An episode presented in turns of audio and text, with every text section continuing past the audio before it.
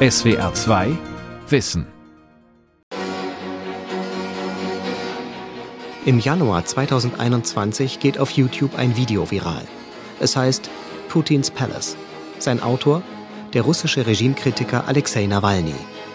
Привет, это Навальный. И это расследование мы придумали еще, когда я находился в реанимации. Hi, hier ist Nawalny. Wir haben diese Recherche geplant, als ich noch auf der Intensivstation lag und vereinbart, dass sie herauskommt, sobald ich nach Hause, nach Russland, nach Moskau zurückkehre. Fast zwei Stunden lang rechnet Alexei Nawalny in dem Video mit dem System Putin ab. Er zeigt 3D-Rekonstruktionen des vermeintlichen Palasts von Putin am Schwarzen Meer, legt korrupte Netzwerke offen und lässt abtrünnige Putin-Getreue zu Wort kommen. Während Millionen Menschen das Video ansehen, wartet Alexei Nawalny auf seinen Prozess. Kurz darauf wird er zu zweieinhalb Jahren Straflager verurteilt. Die westlichen Staaten sind entsetzt und müssen reagieren. Nur wie? Wirtschaftssanktionen. Was bewirkt der Druck auf Staaten? Von Beate Krohl. Giftanschläge, willkürliche Verhaftungen und die völkerrechtswidrige Besetzung der Krim 2014. Die russische Regierung setzt ihre Interessen immer wieder rabiat durch. Die EU hat Russland deshalb schon mehrfach mit Wirtschaftssanktionen belegt. Wie soeben gemeldet wird, verlängert die EU ihre Wirtschaftssanktionen gegen Russland um weitere sechs Monate. Das teilte Ratspräsident Tusk auf Twitter mit. Die Sanktionen waren wegen des Ukraine-Konflikts verhängt worden. Auch nachdem Alexei Nawalny im Straflager verschwand, griff sie zu diesem Mittel. Auch zahlreiche andere Staaten haben Russland in den vergangenen Jahren sanktioniert, darunter die USA, Kanada und Japan. Das Repertoire reicht von individuellen Sanktionen gegen Funktionäre und Oligarchen bis hin zu Sanktionen gegen Unternehmen, die Dual-Use-Güter produzieren, und Banken. Dazu kommen ein Exportverbot für die Krim und von Seiten der USA das Verbot jedweder Zusammenarbeit bei der Erdölförderung in Tiefsee und Arktis und bei der Schieferölförderung. Ein gewaltiger Druck, sollte man meinen. Aber bewirkt er etwas? Wladislaw Inozemtsev ist skeptisch. Der russische Ökonom und Soziologe leitet das Zentrum für Studien zur postindustriellen Gesellschaft in Moskau und ist Seniorpartner am Zentrum für strategische und internationale Studien in Washington. Ich kann sagen, ja, die Sanktionen funktionieren. Wenn ich mit einer amerikanischen Kreditkarte zur Gazprom-Bank gehe, dann heißt es beispielsweise, aufgrund von restriktiven Maßnahmen können wir über die Karte kein Geld auszahlen. Und klar, vermutlich ist es auch für die sanktionierten Vorstandschefs von Gazprom und einiger anderer Banken sehr unbequem. Im Großen und Ganzen würde ich aber sagen, dass es kein großes Problem ist. Sehr unbequem. Das klingt, als seien die Wirtschaftssanktionen nicht viel bedeutsamer als ein Steinchen im Schuh, das zwar ab und zu drückt, aber am Laufen nicht hindert. Tatsächlich scheint Russland von einer Rückgabe der Krim weit entfernt, und auch Alexei Nawalny haben die Sanktionen weder geschützt noch seine Haftumstände gebessert. Auch die sanktionierten Regime von Nordkorea, Libyen, Somalia und Syrien zeigen sich unbeeindruckt.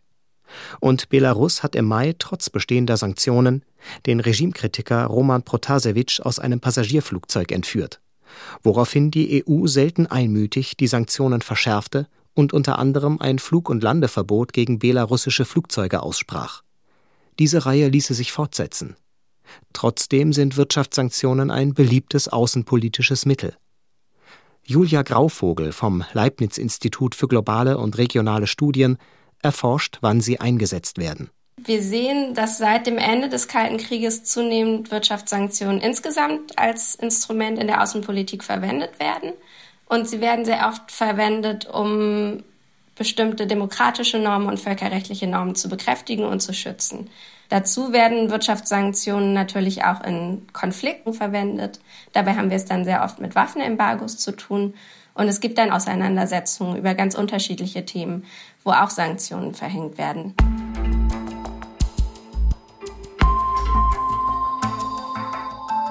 Während des Kalten Krieges lag der Schwerpunkt der Wirtschaftssanktionen auf Europa. Die Staaten der beiden großen geopolitischen Blöcke sanktionierten sich gegenseitig. Weit mehr als die Hälfte aller Sanktionen trafen ein europäisches Land oder gingen von einem europäischen Land aus. Heute finden sich sanktionierende und sanktionierte Staaten überall auf der Welt. Besonders häufig sind Wirtschaftssanktionen in Afrika. Dort scheinen sie zumindest gelegentlich zu wirken. Wir sehen auf dem afrikanischen Kontinent, dass regelmäßig auch durch die Afrikanische Union und durch Regionalorganisationen wie die Westafrikanische Gemeinschaft Sanktionen sehr schnell nach einem Militärputsch verhängt werden. Und die führen tatsächlich dann oft zu einem bedingten Erfolg. Das heißt, die Putschisten verpflichten sich darauf, demokratische Wahlen innerhalb eines bestimmten Zeitraums abzuhalten. Es gibt dann eine Roadmap oder es wird versucht, die Macht sehr schnell an eine zivile Übergangsregierung zurückzugeben. Und da sehen wir in der Regel sehr schnell ein gewisses Einlenken. Das führt selten dazu, dass die aus dem Amt geputschte Regierung dann wieder an die Macht kommt. Aber es gibt Versuche, das wieder Richtung demokratische oder verfassungsgemäße Strukturen zu leiten. Julia Grauvogel und ihre Kolleginnen und Kollegen haben 400 Wirtschaftssanktionen zwischen 1990 und 2018 untersucht. Das Ergebnis? Je gezielter die Forderungen sind, umso höher ist die Erfolgsaussicht. Außerdem scheinen Wirtschaftssanktionen gut bei demokratischen Staaten zu verfangen. Die Regierungen lenken ein, weil sie fürchten, dass sie abgewählt werden, wenn die Sanktionen das Leben der Bevölkerung beeinträchtigen. Diktatoren, Autokraten und Militärjuntas müssen sich über ihre Wiederwahl hingegen keine Gedanken machen. Das macht die Sache schwierig. Auch im Fall von Myanmar wo sich im Februar 2021 das Militär an die Macht putschte. Massenmord. So bezeichnet der UN-Sonderberichterstatter Tom Andrews das, was das Militär in Myanmar tut. Immer wieder eröffnen Soldaten das Feuer. Wie mehrere lokale Medien berichten, wurden bei landesweiten Protesten mehr als 100 Demonstrantinnen und Demonstranten getötet, unter ihnen auch Kinder. Clara Portela erforscht am Institut der Europäischen Union für Sicherheitsstudien die Sanktionspraktiken der EU. Das Interview führt sie per Skype von Spanien aus. Die Einflussmöglichkeiten, die die EU hat auf Myanmar, sind beschränkt. Und ganz speziell die Einflussmöglichkeiten, die die EU hat auf das Militär in Myanmar wenn wir über eine zivile Regierung sprechen, sie haben natürlich eine viel breitere Interessen und sie wollen die Abhängigkeit von China Grenzen setzen. Sie wollen auch Entwicklungshilfe, sie wollen technische Hilfe, sie wollen angesehen werden oder respektiert werden, nicht stigmatisiert werden in der internationalen Gesellschaft. Eine zivile Regierung ist viel leichter zu beeinflussen als einfach das Militär. Die EU hat trotzdem Wirtschaftssanktionen verhängt. Ob sie die Militärjunta zum Einlenken bewegen, ist fraglich. Immerhin fallen sie schärfer aus als die Sanktionen gegen die letzte Militärjunta, die bis 2013 galten. Damals beschränkte sich die EU darauf, regimenahe Personen und den Handel mit Edelsteinen und Gold zu sanktionieren. Zusätzlich galt ein Waffenembargo. Diesmal sind auch Unternehmen gelistet, die dem Militärapparat von Myanmar Geld bringen. Eine Strategie, die eigentlich nahe liegt, zu der sich die EU dennoch oft nicht durchringen kann. Der Grund sei einfach, sagt Clara Portela.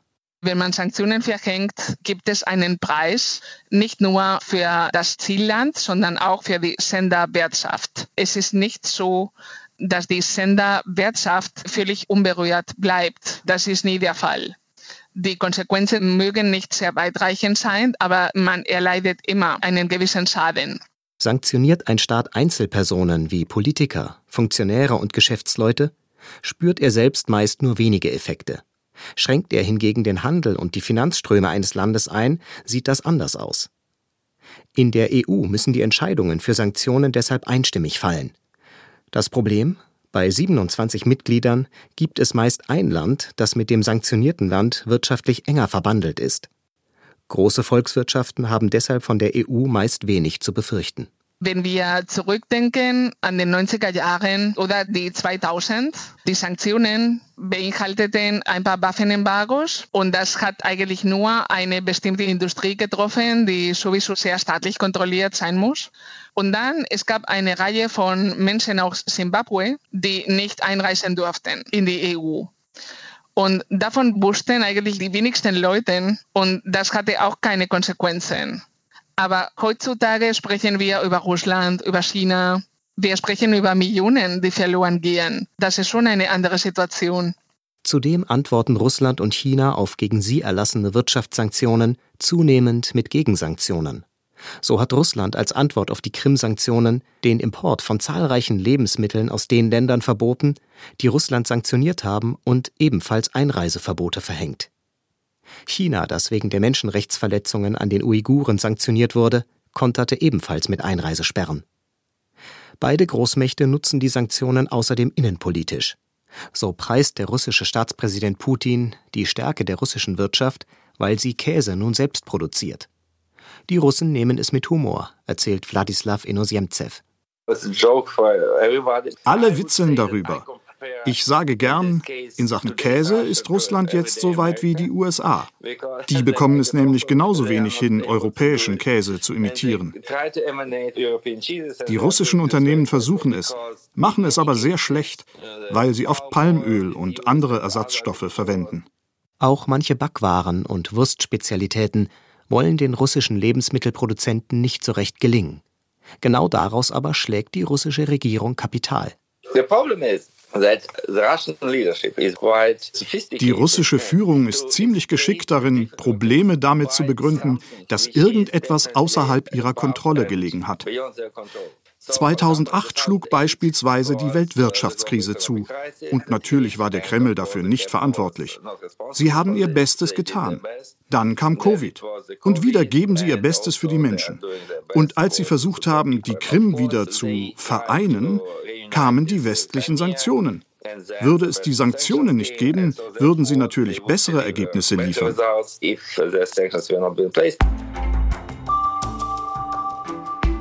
Das Land als Opfer, die Regierung als Held. Diese Saga funktioniert nicht nur in Russland. Auch anderen Staaten gelingt es, die gegen sie verhängten Wirtschaftssanktionen zu instrumentalisieren. Jüngstes Beispiel ist der belarussische Machthaber Lukaschenko. Er warf der EU vor, mit dem Flug- und Landeverbot für belarussische Flugzeuge und den übrigen Sanktionen gezielt die wunden Punkte des Landes zu suchen, um es zu ersticken. Sanktionsforscherin Julia Grauvogel nennt das den Rally Around the Flag-Effekt, das sich versammeln um die Flagge. Unsere Forschung hat gezeigt, dass die sanktionierten Regierungen Sanktionen oftmals nutzen, um eben eine Wagenburg-Mentalität hervorzubringen. Das heißt, Sanktionen werden als Angriff von außen auf das Land gebrandmarkt und man versucht die Bevölkerung zu motivieren, angesichts dieses scheinbar externen Einflusses oder dieses externen Angriffs zusammenzustehen. Empfinden in der Bevölkerung viele die Sanktionen als Bevormundung und Affront? Haben die sanktionierten Regierungen und Eliten selbst dann ein leichtes Spiel, wenn ein Großteil der Bevölkerung die korrupten und menschenrechtsverletzenden Regime eigentlich ablehnt? Den Rally Around the Flag-Effekt hat Julia Grauvogel auch bei ihren Forschungsprojekten in Burundi und Simbabwe beobachtet. Beide Staaten wurden von der EU und den USA wegen anhaltender Menschenrechtsverletzungen sanktioniert. In Simbabwe gab es Individualsanktionen gegen den Präsidenten, gegen Minister aus der Regierung, aber auch gegen führende Wirtschaftsvertreterinnen und Wirtschaftsvertreter. Deren Konten wurden eingefroren und sie unterlagen Einreisebeschränkungen. Gleichzeitig gab es von den USA Finanzsanktionen und Simbabwe hatte es schwerer, an internationale Hilfen zu kommen.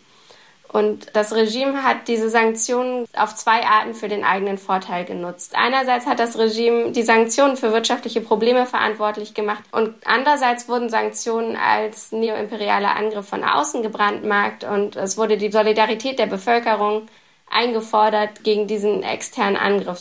In Simbabwe mit seinen weitgehend staatlich kontrollierten Medien habe diese Strategie sehr gut funktioniert, sagt die Forscherin. Sie hält es deshalb für wichtig, dass die sanktionierenden Staaten versuchen, der Bevölkerung zu erklären, warum sie Sanktionen erlassen haben und gegen wen sich ihr Vorgehen richtet. Auch welche Schritte erfolgen müssen, damit die Sanktionen wieder aufgehoben werden, sollten die Bürgerinnen und Bürger erfahren, damit die Sanktionen Erfolg haben. Das setzt allerdings voraus, dass die Sanktionsziele klar sind und es eine Roadmap gibt. Als Großmacht verhängen die USA, wenig überraschend, weltweit die meisten Wirtschaftssanktionen. In einem umstrittenen Alleingang haben die USA die UN-Sanktionen gegen den Iran wieder für wirksam erklärt. Aus dem türkischen Außenministerium heißt es, die einseitigen Sanktionen der USA seien nicht nachvollziehbar. Heute, am Dienstag noch, will sie Sanktionen gegen den Bau der Ostsee-Pipeline Nord Stream 2 verhängen. Egal wer Sie sind, wenn Sie das Waffenembargo gegen den Iran verletzen, riskieren Sie Sanktionen. Sascha Lohmann von der Stiftung Wissenschaft und Politik hat die Sanktionspraxis der USA erforscht. Eine Roadmap hätten sie nur selten. Wir haben eher den gegenteiligen Fall, dass US-Gerichte US-Wissenschaftlerinnen und Wissenschaftler eher damit befasst sind, erstmal zu analysieren, was sind eigentlich die Ziele, die verfolgt werden, um den Einsatz von Sanktionen zu rechtfertigen. Das heißt, hier haben wir eher ganz oft den Fall, dass auch die Beteiligten teilweise nicht so richtig wissen, was machen wir da eigentlich, wozu machen wir es, was hat es für Wirkung und welches Verhalten wollen wir eigentlich sehen, dass wir die Sanktionen zurücknehmen oder zumindest aussetzen. Anders als in der EU ist das Verhängen von Wirtschaftssanktionen in den USA ein demokratischer Prozess. Häufig wird der Kongress aktiv, aber auch der Präsident und Behörden können Sanktionen erlassen. Weil sich für Wirtschaftssanktionen leicht Mehrheiten finden lassen, sind sie oft das Mittel der Wahl und entsprechend unausgereift. Das habe Folgen, so Lohmann. Das haben wir gesehen im Falle des iranischen Atomprogrammes. Die Europäische Union, die Vereinten Nationen, alle haben die Sanktionen nahezu vollständig zurückgefahren. Nur die Vereinigten Staaten hatten eben das Problem, dass der Kongress dem Präsidenten gar nicht die Möglichkeit eingeräumt hatte, die maßgeblichen Sanktionen gegen den Iran eigenständig zurückzunehmen. Das heißt, der Präsident konnte hier nur eine temporäre, teilweise aller 120, aller 180 Tage Aussetzung der Sanktionen dem Iran überhaupt anbieten als Verhandlungsmasse. Wo keine Verhandlungschancen sind, verhärten sich die Fronten schnell. Das Vorgehen ist aber auch bei der EU oft unklar. Dass die EU so einmütig und schnell Sanktionen verhängt, wie im Fall von Belarus im Mai, und dass sie dazu noch eine klare Forderung an das Ende der Sanktionen knüpft, ist selten. Meist belässt es der jeweilige EU-Außenbeauftragte bei einer knappen Ankündigung. Selbst Clara Portela vom EU-eigenen Think Tank Institut für Sicherheitsstudien erfährt keine Details zu den Wirtschaftssanktionen. Wir wissen nicht, ob sie für sich selbst entschieden haben, was Ziel ist. Es wird nicht veröffentlicht. Wenn man sich die Rechtsakte anschaut, findet man immer die Rechtfertigung für die Sanktionen, hauptsächlich in der Form von Kriterien für die Listungen. Und dann bei jeder einzelnen individuellen Listung kann man sehen, warum diese Person auf die Liste gelandet ist. Allerdings wird nicht öffentlich gemacht, zu welchem Zweck diese Sanktionen beitragen sollen. Was sollen diese Leute machen? Wird von ihnen erwartet, dass sie das Amt verlassen? Wird von ihrem Regierungschef erwartet, dass sie entlassen werden? Wird von der Justiz im Land erwartet, dass Verfahren gegen sie eingeleitet werden? Sollen sie irgendetwas, was sie gemacht haben, jetzt stoppen oder sollen sie eine bestimmte Handlung rückgängig machen? Das ist nicht klar. Das wird nicht öffentlich gemacht. Der Vorteil der vagen Formulierungen die EU-Staaten können sich leichter einigen. Clara Portela vermutet, dass sich der Europäische Rat außerdem flexibel halten will. Je weniger vorab nach außen dringt, umso größer ist der Spielraum bei Verhandlungen. Außerdem kann sich die politische Großwetterlage ändern, ganz besonders zwischen den Großmächten. Hat die EU die Sanktionsziele vage formuliert, lassen sie sich leichter anpassen.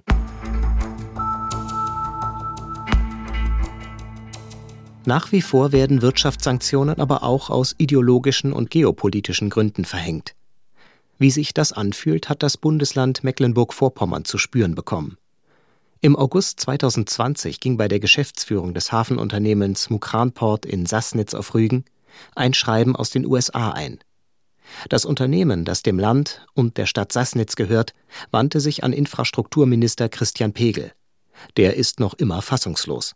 Mein erster Eindruck war, da ist jemand wirklich, wirklich im Stil völlig aus der Spur gelaufen. Das macht man unter Freunden nicht. Mein zweiter Gedanke war mir die Überlegung, was eigentlich die USA täten, wenn drei, vier, fünf deutsche Bundestagsabgeordnete US-Unternehmen solche Briefe schrieben. Also das war schon so ein Eindruck von, äh, ja, abstoßend. In dem Brief, der einer E-Mail anhing, drohten drei US-Senatoren dem Hafenunternehmen damit, es finanziell und wirtschaftlich von den USA abzuschneiden, wenn es weiterhin Verlegeschiffe für die Nord Stream 2 Pipeline warten würde.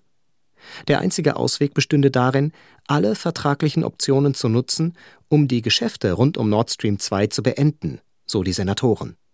Der Brief sei ein ziemlicher Schock gewesen, meint der Minister. Wir haben da eine sehr aufgeregte Belegschaft, Hafenarbeiterinnen, Hafenbearbeiter, eine Vielzahl von kaufmännischen Beschäftigten angetroffen, die mit großer Sorge unterwegs waren, ob die Tochter, die gerade ein Auslandsjahr in den USA macht, eigentlich noch besucht werden darf vom Vater, ob auf einmal das Netflix-Abonnement gekündigt zu werden droht, ob man bei Amazon demnächst die Bestellung gekündigt kriegt, ob PayPal noch weiter mitspielt. Also die Sorgen und Ängste, die da gestreut worden sind in kürzester Zeit, waren legendär. Wie sich bald herausstellte, hatten die Senatoren vorschnell gedroht.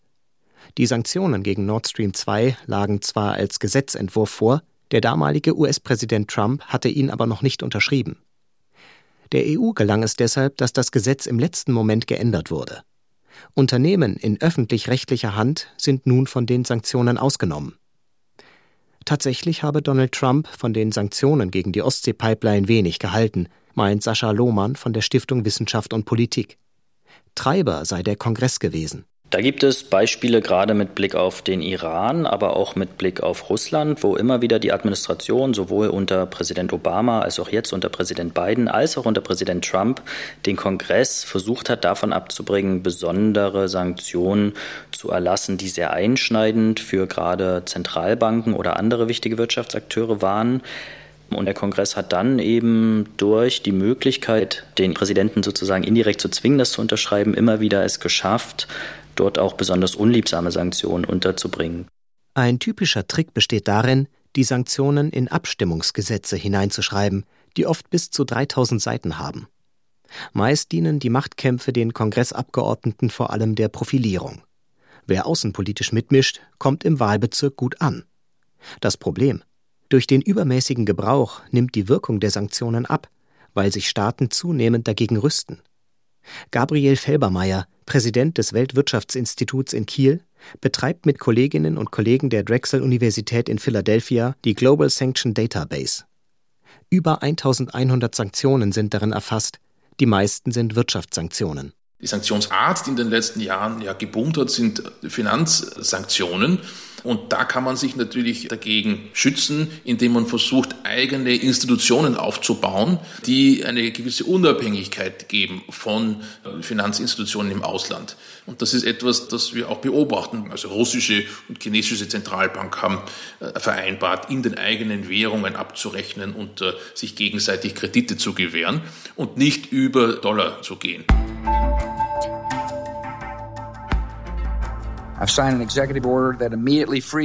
Ich habe verfügt, dass ab sofort alle Vermögenswerte in den USA eingefroren und Transaktionen mit 27 Unternehmen verboten sind. Die Finanzsanktionen gehen auf die Terroranschläge auf das World Trade Center am 11. September 2001 zurück.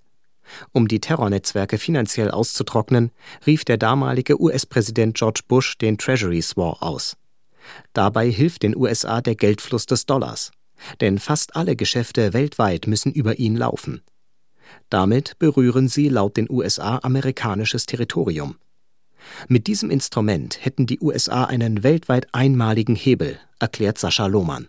Das erlaubt dann der US-Regierung wiederum, die eigene Rechtsetzungskompetenz und Vollzugskompetenz in Anspruch zu nehmen, um gegen diese Akteure vorzugehen. Das hat man dann gesehen bei den europäischen Banken, französische Banken, britische Banken, deutsche Banken, die sich auf sehr hohe Strafzahlungen im Rahmen von Vergleichen, außergerichtlichen Vergleichen geeinigt haben, weil sie eben Angst hatten, diesen Zugang zum US-amerikanischen Finanzmarkt zu verlieren, genauer zu ihren Korrespondenzbanken keinen Zugang mehr zu haben. Russland und China versuchen deshalb, die Dominanz des Dollars zu brechen. Auch die EU will ihre Währung stärken, um gegenüber einer extraterritorialen Anwendung von Sanktionen durch Drittländer besser gewappnet zu sein. Kündigt sich damit möglicherweise das Ende der Wirtschaftssanktionen an? Das vermutlich nicht, wenngleich die Kritik an den Wirtschaftssanktionen nicht abreißt. Zuletzt forderte UN-Generalsekretär Guterres, alle Sanktionen wegen der Covid-Pandemie auszusetzen. Hilal Elver hat diese Forderung unterstützt.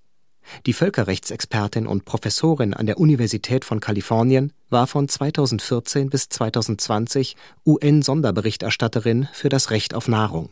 Actually, sanctions uh, directed to leadership, but unfortunately, Eigentlich richten sich die Sanktionen gegen die Führung. Leider leiden auch die einfachen Menschen darunter. Sie können zum Beispiel keine Medikamente bekommen, weil die Sanktionen alle Arten von Handelsbeziehungen blockieren. Viele Länder sind auch auf Lebensmittelimporte angewiesen. Das wird unmöglich. Auch der Export kommt zum Erliegen. Die begrenzten Sanktionen wirken also weit über die paar Unternehmen und Anführer hinaus. Und sie verstoßen im Grunde gegen die Menschenrechte.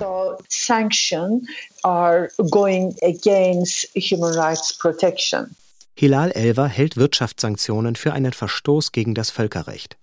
In ihrem Bericht zur Versorgungslage in Simbabwe hat sie die Sanktionen deshalb kritisiert. Andererseits hat auch sie auf die Frage nach einer Alternative keine befriedigende Antwort, obwohl sie gern eine Antwort geben würde.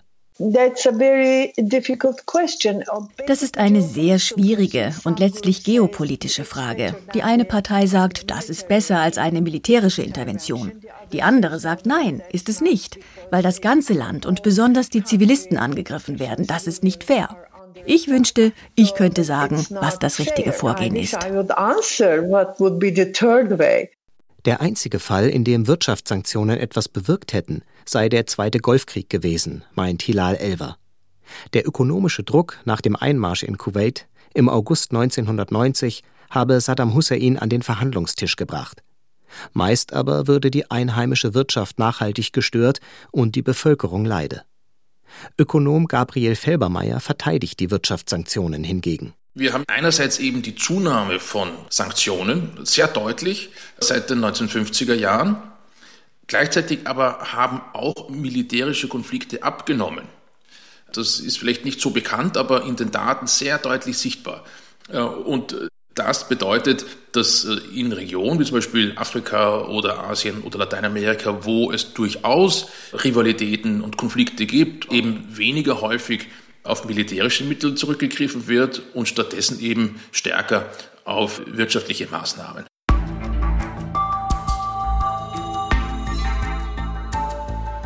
Inwieweit sich beide Entwicklungen tatsächlich bedingen, ist kaum herauszufinden.